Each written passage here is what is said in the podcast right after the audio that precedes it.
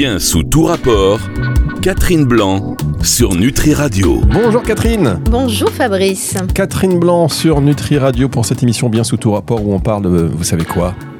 De sexualité. Exactement, de sexualité et on en parle. hein. Par contre, c'est ouvert à, à tous. hein. On essaie de, c'est pas cru, c'est pas, on en parle avec une, une intelligence qui est la vôtre. En fait, on parle de sexualité, c'est bien ça. On parle pas On- de cul. Exactement. On parle de sexualité avec vous, Catherine Blanc, qui est psychanalyste et sexologue. Et aussi, cette semaine, elle revient parce que elle était là et on s'est dit, son apport sur l'émission précédente, je veux dire, était tellement important. vous avez évoqué, je vous invite à réécouter le podcast euh, sur la- l'intervention de Delphine concernant. euh, bah, écoutez, voilà, écoutez le, Oui, ne nous relancez pas sur on va pas se l'émission précédente. relancer, mais en tous les cas, elle est là. Elle est là avec nous et on est, on est bien content. Delphine Vespizar, bonjour. Bonjour. Alors, comment ça se fait? Ah, Allez-y, voilà, j'avais éteint votre micro. Bonjour Delphine. Bonjour, bonjour. Hum, attends, allez-y, allez-y Delphine. Là, bonjour, Voilà. bonjour. Oui, La personne, le fonctionne. technicien est là, c'est moi. Comme on dit, bien. les moufles? J'aime pas d'ailleurs quand on dit oui, il enlève ses moufles. Je trouve ça un petit côté euh, péjoratif pour les techniciens. C'est vrai, Ouais. c'est vrai. Bon, en tout cas, effectivement, cette émission est vraiment très belle et merci de m'y avoir euh, convié à nouveau puisque c'est un sujet vraiment très intéressant. Et alors cette semaine, voyez-vous, parce qu'on voilà, on, on est, euh, on a un spectre de sujets très très large et on passe comme ça des sujets plus ou moins denses, plus ou moins profonds, plus ou moins pénétrants, plus ou moins superficiels. Et donc là, on va parler de- d'un sujet qui est plus psychologique peut-être que sexologue, de- que sexualité. Mhm. Euh, c'est la dépendance. Puisque vous avez commencé à en parler la semaine dernière. Mhm. Et donc, on s'était dit, on va aller plus loin dans cette notion de dépendance, puisque euh, aujourd'hui, rapport homme-femme, et la femme est, on est sur une époque où les- le féminisme bat son plein et peut-être, euh, oh, il va peut-être encore aller encore plus loin, mais euh, une libération de la femme, ce qui est très bien, avec aussi une envie d'autonomie Mhm. et d'indépendance légitime. Et on vient d'une époque où, pour autant, c'était plus la dépendance totale, quasiment. Euh, Est-ce que c'est donc c'est la dépendance avant qui définissait la relation homme-femme, la relation de couple? Et comment on est venu à euh, aujourd'hui cette envie d'être hyper indépendant et peut-il y avoir un couple sans dépendance? Alors, pour, euh, on va faire effectivement un peu d'un retour en arrière psychologique pour comprendre en fait ce mécanisme-là. Nous sommes tous nés, enfin, nous sommes tous construits dans une relation de dépendance, puisque nourrissons, nous avons été à la merci, dans le bon sens ou le mauvais sens du terme, selon comment nous avons été euh, accueillis, mais à la merci d'une maman ou une personne qui a fait office d'eux, euh, qui savait mieux que nous ce qui nous faisait du bien, ce qui nous permettait de grandir, ce qui nous permettait de comprendre les désordres de notre corps. Est-ce qu'on était en train de, euh, de, de faire un caprice? Est-ce qu'on avait sommeil? Est-ce qu'on avait faim? Est-ce qu'on était malade? Il y avait quelqu'un qui était là et qui est- participait de notre sécurité au quotidien. Et c'est dans ce cadre-là que nous créons le lien d'amour, le premier lien d'amour, euh, décrit comme Platon l'aurait décrit, à savoir je t'aime parce que j'ai besoin de toi. Et donc, une partie de nos relations amoureuses ou de nos relations sexuelles passe par ce biais-là, c'est-à-dire je t'aime parce que j'ai besoin de toi. Et à ce titre, euh, si c'est je t'aime parce que j'ai besoin de toi, si tu n'es pas au rendez-vous de mon besoin, je suis dans la souffrance que tu me causes. Ce qui fait que l'amour platonicien, comme euh, Platon le, décrit, euh, qui est l'amour premier hein, que nous développons dans notre existence, eh bien, est un amour qui, est, qui représente un grand risque qui est à la fois délicieux parce qu'il y a un être qui me comprend et qui sait mieux que moi ce qui me fera du bien. Euh, et d'ailleurs, faites l'expérience, Fabrice, de dire, de draguer une femme en lui disant que vous savez parfaitement ce dont elle a besoin, ce dont elle a envie ou ce qui l'épanouira. Je parle même pas que sexuellement. Si vous lui dites que vous savez, son, mettons que vous parliez sur le champ professionnel et que vous voyez exactement, je sais qui je vais te faire rencontrer, tu vas voir, tu vas et tu vas et avec que des choses positives, vous devenez sexy. Vous devenez attirant parce que vous portez. Je vois que vous prenez des notes. Très bien. vous, vous portez pour elle le projet qu'elle ignore elle-même, sauf si bien sûr elle était très déterminée dans son truc, mais vous pourriez faire chanceler. C'est aussi ce qui fait le pouvoir de, gens qui n'ont pas le don de voyance, il y en a qui l'ont, mais qui n'ont pas le don de voyance et qui peuvent effectivement être très manipulateurs parce qu'avec assurance, ils vont pouvoir dire je sais ce dont tu as besoin, puisque nous aspirons tous à la mère parfaite qui sait parfaitement ce dont nous avons besoin, sans que nous soyons obligés d'être dans une, une, une démarche de choix avec la peur de faire le choix du mauvais chemin. Donc naturellement, nous avons tout ça et nous l'avons toujours eu. Simplement, effectivement, comme vous le, faisiez remarquer, il y a des époques qui accentuent plus un trait. Parce qu'il y a des époques où euh, on a bien spécifié le genre de l'un, le genre de l'autre et la fonction de, ces genres, et notamment de la mise à l'abri de la femme auprès d'un homme sécurisant, pour parler encore une fois de la, la relation classique hétérosexuelle, euh, et que dans ce, dans ce cadre-là de dépendance, trouver son âme sœur, et réciproquement, parce que ce qui est vrai pour la femme est aussi vrai pour l'homme, eh bien, c'est trouver cette, cette réunion de cette dite perfection de je sais ce que, je sais ce que, ce qui te fera du bien et tu sais ce qui me fera du bien. Classiquement, c'est, vous avez peut-être tous eu l'expérience euh, du cadeau que l'on vous fait, du cadeau surprise. Et le cadeau surprise, c'est le cadeau qui arrive alors que vous-même, vous ne saviez pas que vous en aviez besoin ou que c'était indispensable, ou vous aviez une idée que vous pouviez avoir envie de cela et l'autre vous l'offre. Mais évidemment qu'il y a de, tous les autres cadeaux qui tombent à côté de la plaque. Mais pourquoi il m'a offert ça ou elle m'a offert ça? Mais comment il a pu imaginer que j'aimais un truc pareil? Et donc finalement, qui est ce personnage qui me connaît si mal? Donc en fait, dans cette dépendance à l'autre, il y a tellement une idée l'autre doit savoir presque avant moi ce qui est une évidence pour moi. Et si tu sais avant moi ce dont j'ai besoin, eh bien tu es, tu es mon âme sœur, tu es l'être qu'il me faut parce que tu es celui qui lit mieux en moi que je lis moi-même. Et donc c'est un petit peu notre recherche fantasmatique que nous avons les uns et les autres.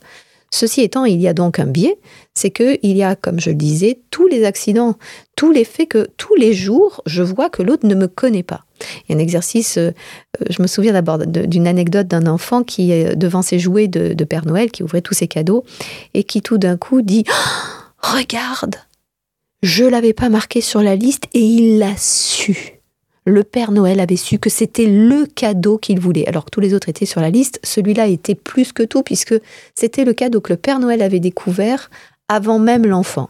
Eh bien, ce truc, nous l'avons très fortement les uns et les autres. C'est ce qui fait que l'autre est magique pour nous.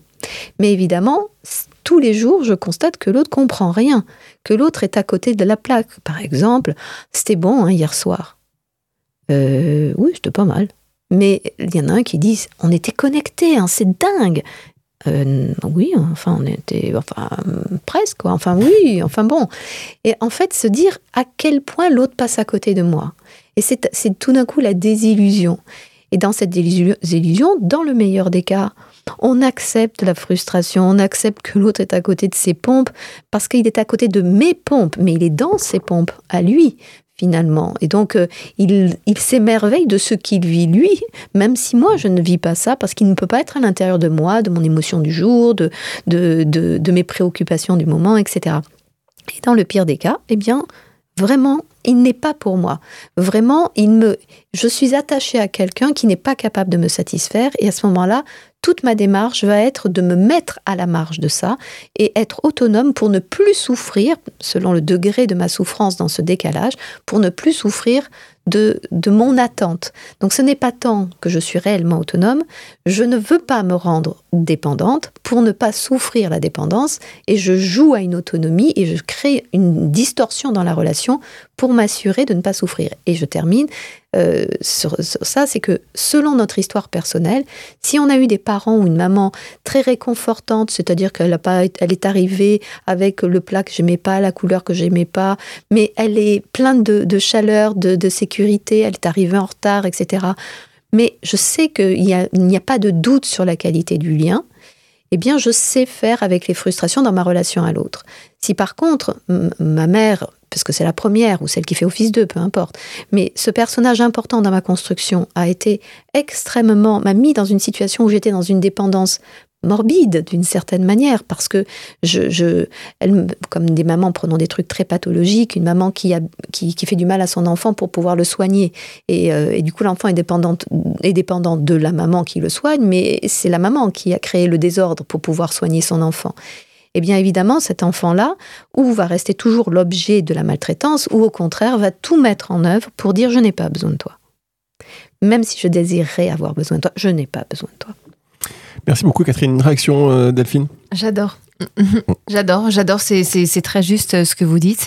Et euh, oui, la, dé- la dépendance émotionnelle, et on en parle de plus en plus, et même sur les réseaux, hein, on voit tout ce qui est dépendance affective, euh, peur de, peur de l'abandon et tout ça. euh, ça résonne, c'est intéressant. Et Oh. plus on a peur, plus on veut se faire croire en une autonomie. Du coup, ça fait des rapports un peu tronqués où on va euh, dire à l'autre Non, mais tu sais, si tu viens pas, c'est pas grave, j'y vais avec des copines. Alors qu'en réalité, je- On n'a qu'une ça- envie. qu'une envie Eh d'un oui, truc tout Ça simple. fausse le dialogue, ça Mm. fausse la relation. On marque une pause, on se retrouve, on se retrouve dans un instant sur Nutri Radio pour la suite et la fin déjà de cette émission. Bien sous tout rapport, Catherine Blanc sur Nutri J'ai Radio. l'impression qu'on va faire plusieurs émissions sur ce concept de la dépendance, évidemment. Euh, c'est le sujet du jour, mesdames, messieurs, la dépendance. Alors, je pourrais euh, relancer cette émission avec Catherine Blanc et puis notre invitée, la guest aujourd'hui, Delphine Vespizer, euh, en disant faut-il réhabiliter la dépendance finalement? Parce que être dépendant, c'est ne plus avoir peur.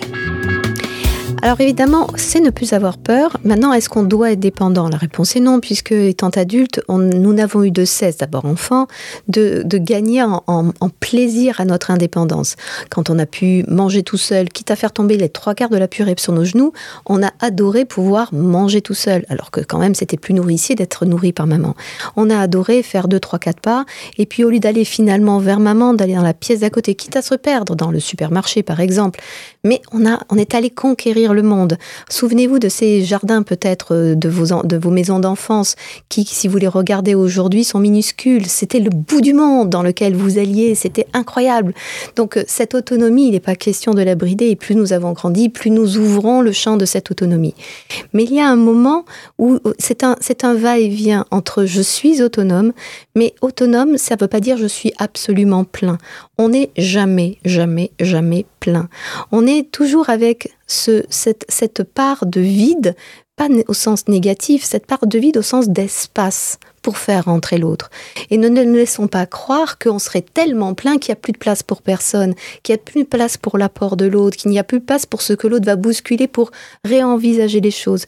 Je suis pleine de moi et il y a de l'espace pour que l'autre y entre et vienne écrire un peu de son, par son histoire le chemin ou le nouveau chemin ou la nouvelle proposition de ma propre histoire que je déciderai moi-même. Donc je n'ai pas de peur dans cette intrusion euh, euh, euh, acceptée de l'autre.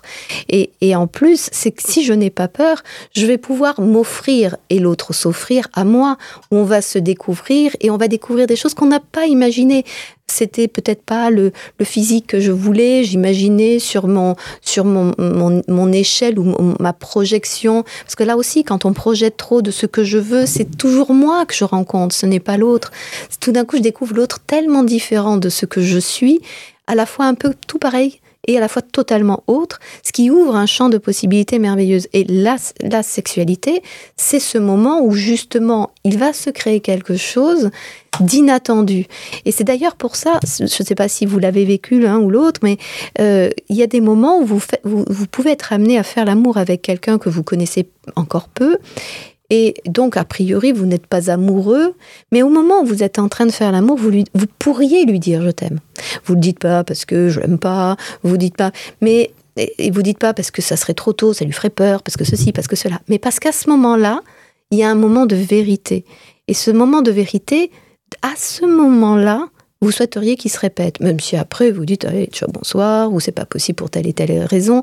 Mais il y a un moment d'attachement qui est aussi la fabrication d'ocytocine qui fait ce lien à l'autre, qui fait ce lien de dépendance à l'autre, euh, qui fait que nous avons envie d'y revenir, même si après on se raisonnera en disant non, c'est pas pour nous, c'est pas bien, il y a ça que j'aime pas, il y a ça que j'aime pas, peut-être. Mais ce moment de rencontre, si on le laisse ouvert, si on laisse cet espace, c'est un espace où on crée quelque chose de l'ordre de la dépendance qui est né du plaisir que l'on a eu, pas seulement plaisir ressenti, bien sûr, si plaisir ressenti il y a, d'autant plus, mais de plaisir à cet espace rempli de l'un et de l'autre. Et qui est donc aussi une histoire chimique, comme je disais, puisqu'on va fabriquer de l'ocytocine. C'est pas qu'une histoire psychologique. Vous avez connu ça, Delphine? Euh, oui, oui. c'est, si, si, bien sûr. À partir du moment où on, où on a un échange physique avec quelqu'un, bien sûr. Non, mais dire je t'aime, on crée- bah, avoir envie de dire je t'aime, avoir ce sentiment amoureux, de dire j'ai envie de lui dire je alors que euh, finalement vous connaissez pas tant que ça vous est déjà arrivé? Non, non. Par contre, j'ai déjà, déjà très vite dit je t'aime dans l'acte, dans l'action, alors que c'était pas, pas du tout prévu en fait. Voilà. Et c'est sorti comme ça. Il m'a dit dis-moi quelque chose et j'ai j'ai dit oh je t'aime et oh, j'ai fait oh mince. Et après j'ai mis l'oreiller, euh, j'ai mis ma tête dans l'oreiller. Je me suis dit mince qu'est-ce que j'ai fait? J'espère qu'il l'a pas entendu. Ce que je veux dire c'est que les Voilà. je t'aime sortent de manière euh, de ouais, c'est Tribale. pulsion, c'est ça, ça vient de, ça vient de quelque part. On l'avait pas du tout vu venir, et, euh, et, et c'est la magie de l'amour, de faire l'amour au-delà de, au-delà de la sexualité. Oui, et, là, pour le coup, c'est faire de l'amour. C'est faire l'amour, euh, mais c'est aussi fabriquer de l'amour. C'est vrai que dans, dans la notion de je t'aime, c'est vrai qu'il y a toujours quelque chose, on se dit, bah, tiens, c'est un peu définitif. Non, c'est sur un moment, je t'aime, c'est dit d'une manière hyper authentique, je pense, pensé, incarné. Mhm. euh, C'est pas un engagement. de voilà, pour autant, hein, dix minutes après, euh, bah, C'est ça. C'est parce que c'est l'expression d'une émotion. On a voulu faire de ce je t'aime la traduction d'un- d'une signature au bas d'un contrat. Ce n'est pas un contrat relationnel, ce n'est pas un devoir de se revoir, ce n'est pas puisque je t'aime, tu dois être à la hauteur maintenant de cet amour. Donc l'autre dit oh là là, oh là elle m'engage dans quoi, etc. C'est pas non plus puisque je t'aime, il me faut aimer demain. Euh, puisque je t'aime, je peux, je rentre pas chez moi. Si, je peux rentrer chez moi. Mais à ce moment-là, j'aime ce moment-là. Euh, ce que j'aimais bien dans, dans Avatar, euh, y a, je- notamment dans le, dans le premier, mais je crois que dans le deuxième, ça y est aussi. Mais dans le premier, il y a un moment où dans la, le, le le cadre. cocon, là, le euh, ouais. le cadre Avatar, Mmh. et Ah bien, quand il rencontre le- les autres personnages de, de- de ce monde un peu magique, eh bien, elle lui dit pas je t'aime, elle lui dit je te vois. Et en fait, c'est ça, c'est pas je t'aime au sens je vais te manger, donc tu rentres dans mon truc, j'ai besoin de toi parce que je suis affamée, c'est je te vois. Et donc ça, ça n'a- ça n'implique rien dans la suite. Ça très beau. On peut dire très, ça maintenant. Je Mm. te vois. Vous l'avez vu, Avatar, Delphine? Je ne l'ai pas vu, mais je vais le Ah. regarder dès ce soir. Vous avez pas vu ni le 1 ni le 2 Non, je n'ai pas Ah, vu. C'est incroyable, incroyable. On perd C'est quelque beau. chose quand même. Oui, c'est beau. voir. Non, mais là, euh, c'est. Bon, c'est très à l'américaine pour les trucs, les Oui, méchants, non, mais etc. alors, vous, vous mais- qui êtes en plus proche de la nature, euh, Delphine, Avatar, ça va vous, ça va vous parler la, normalement. la- la partie euh, voilà, de, de- de proche de la nature, proche de soi et dans la qualité connexion. c'est magnifique. Alors, on revient, parce qu'on va terminer cette émission et donc forcément, on va reparler de dépendance, parce que la dépendance, la dépendance, la dépendance, on va être tous indépendants et vous l'avez dit tout à l'heure, oui, on va dire, bon non, de toute façon, j'ai pas besoin de toi. Tu viens ce soir, on a envie que la personne vienne, elle fait, ben euh, non, bon, finalement, j'y vais sans toi. On a pu traduire euh, ses propres besoins parce qu'on veut absolument être le plus indépendant possible. Donc, dire qu'on a envie, c'est presque dire qu'on a besoin. Euh, Mais rappelons que nous sommes quand même les plus proches, enfin, un, un- un chromosome près des, des bonobos. hein. Les bonobos, ils vivent, en, ils vivent en communauté. Certes, ils se chamaillent, ils se- disputent, mais ils se soutiennent, ils s'aiment, ils s'épouillent, ils s'interchangent. euh, vous et me traitez on de bonobo? Alors là, on a un moment, on a un moment, attention, on a un moment. J'adore le monde animal et manifestement, j'ai une copine. non, mais ça, euh, le dépendant. Est-ce qu'on peut aimer euh, sans être dépendant? Parce que vous aviez cité Platon qui disait Je t'aime parce que j'ai besoin de toi. Je, je dirais même plus, pardon. Est-ce qu'on peut aimer pleinement, entièrement quelqu'un sans en être dépendant? Parce que si on n'en est pas tout à fait dépendant, c'est qu'on l'aime pas vraiment, vraiment. On l'aime pas aussi fort. Alors, c'est la question dont on parlait de Platon. Mais effectivement, euh, Aristote euh, va le dire autrement. Spinoza d'ailleurs reprendra ce, ce propos. C'est-à-dire, euh, c'est pas dire je t'aime parce que j'ai besoin de toi, mais je t'aime parce que je me réjouis de qui tu es. Et ça, c'est un peu différent parce que ça veut dire que je te vois, que ce que je vois m'enchante et me crée du plaisir. Et donc, évidemment, dans la mesure du possible et de l'échange, on va pouvoir entretenir la qualité de ce lien pour renouveler ce plaisir. Mais l'autre ne m'appartient pas. Évidemment que ça, c'est un amour beaucoup plus mature. Et est-ce qu'on arrive à le tenir sur la longueur tous les jours? La réponse est je vous souhaite bon courage pour y arriver. C'est un peu plus compliqué que ça, parce que évidemment, dans le je t'aime, parce que j'ai besoin de toi, il y a quelque chose de fort, il y a quelque chose, on prend l'autre, etc. Mais en réalité, l'un paraît beaucoup plus euh, passionné, euh, l'amour platonicien, mais alors qu'en réalité, c'est moins l'autre qui me préoccupe que le besoin qui est le mien. Et l'autre paraît plus distancé, plus polissé, plus, euh, plus, dist oui, plus, plus. Mais en réalité, c'est un véritable regard et reconnaissance de l'autre. Alors c'est un peu compliqué, je crois que nous cheminons entre l'un et, et l'autre, savoir se réjouir de qui est l'autre et accepter qu'il ne nous appartient pas et lui faire assez confiance pour savoir qu'il ne va pas me mettre en péril de manque. Pour autant, il faut accepter de vivre le manque et la frustration, ce que notre société n'aime pas beaucoup. Il y a le côté, ça, euh, enfin, euh, Delphine, euh, Catherine, côté Mm. euh, appartenance, vous avez parlé. On aime bien aussi quand l'autre, On a l'impression qu'il nous appartient. Bien sûr, il nous appartient, mais on aime bien aussi appartenir Eh à oui, l'autre. C'est ça les deux. C'est-à-dire, je, je m'offre à toi, ou je te dis un- une chose qui est, par exemple, je vais te dire quelque chose de moi qui, n'est, qui est la preuve de ma confiance absolue. Et à ce titre, je te donne les moyens de me faire potentiellement du mal. Et je vais vérifier que tu ne vas pas l'utiliser. Ce sont des trucs un peu fous que nous mettons dans les liens amoureux. Mais c'est à la fois merveilleux de voir qu'est-ce que ça raconte de nous. Alors évidemment, encore une fois, selon nos histoires personnelles, ça vire au cauchemar ou ça, Mm. ça offre des, des champs de- d'épanouissement merveilleux. Mais bien sûr que l'appartenance, et quand nous faisons l'amour qui plus est, à ce moment-là, on s'appartient l'un l'autre. Il y a quelque chose de fou. Psychiquement, il y a quelque chose de totalement délirant dans le fait de faire l'amour. C'est pour ça qu'heureusement, ça ne dure pas des plombes, et notamment dans la jouissance, puisque l'orgasme ne dure que quelques secondes. Oui, ça, ça dépend quand même. hein. Non, non, ça Non, dure rigole, quelques secondes. Ça pour dure pas que- des plombes, bon, quand même. Attendez. Non, ça dure de- au moins 5 minutes. Je- euh, L'orgasme, non. Non, je parle de l'acte. Donc, euh, en fait, tout ça, tout ça est assez. euh, euh, dans la sexualité, il y a quelque chose de fou parce qu'à ce moment-là, je ne sais plus si l'autre est l'autre ou si l'autre est moi. Je ne sais plus comment mon corps commence le sien. Je ne m'appartiens plus, je lui appartiens. Il ne s'appartient plus, il m'appartient. Autant vous dire qu'on est dans un délire psychique absolument total. Et heureusement, nous reprenons, euh, nous remettons les pieds sur terre une fois que nous avons fait l'amour pour se réappartenir corporellement, pour laisser l'autre à sa vie, euh, même si sa vie, c'est dans, son, chez, enfin, dans le même euh, espace. Mais en tout cas, c'est un autre monde et on n'est jamais dans la tête de l'autre, dans les pensées de l'autre. Euh, et on accepte que l'autre ne nous appartient pas tout le reste du temps. C'est pour ça que faisons l'amour de temps en temps pour s'appartenir, c'est pas mal. Et vous savez quoi? Vous nous avez donné envie là tout de suite maintenant de continuer la conversation avec Delphine. Euh, là, on termine l'émission. Vous, vous voulez rajouter Bah, quelque chose? Oui, oui, oui. euh, euh, Il y a- tellement de choses à dire, mais c'est vrai que ce moment-là où on a vraiment l'impression de ne faire qu'un, effectivement, de, de, de ne plus être dans la vraie réalité, de ne plus euh, entendre personne. D'ailleurs, c'est pour ça que quand on fait l'amour, parfois même, on se dit non, il faut pas faire de bruit, et puis au final, après, on, on s'extasie, et puis on on n'entend plus personne. Pourquoi il fait. faut pas faire de bruit? Non, mais Parce que d'abord, on se regarde et on voit la société. et après, après, on- on est dans la relation. Alors la société n'existe il plus. n'y a plus rien qui existe. Il n'y a plus de jugement. C'est c'est c'est euh, c'est vraiment incroyable. Et oui, et puis je voulais aussi revenir sur sur euh, sur la folie de l'amour quand on dit je suis fou de toi. Je suis fou de toi. Est-ce que c'est effectivement une surdépendance, un, sur-envie de manger la personne, euh, qu'elle nous appartienne, ou alors effectivement c'est parce qu'on parce qu'il y a vraiment beaucoup beaucoup d'amour?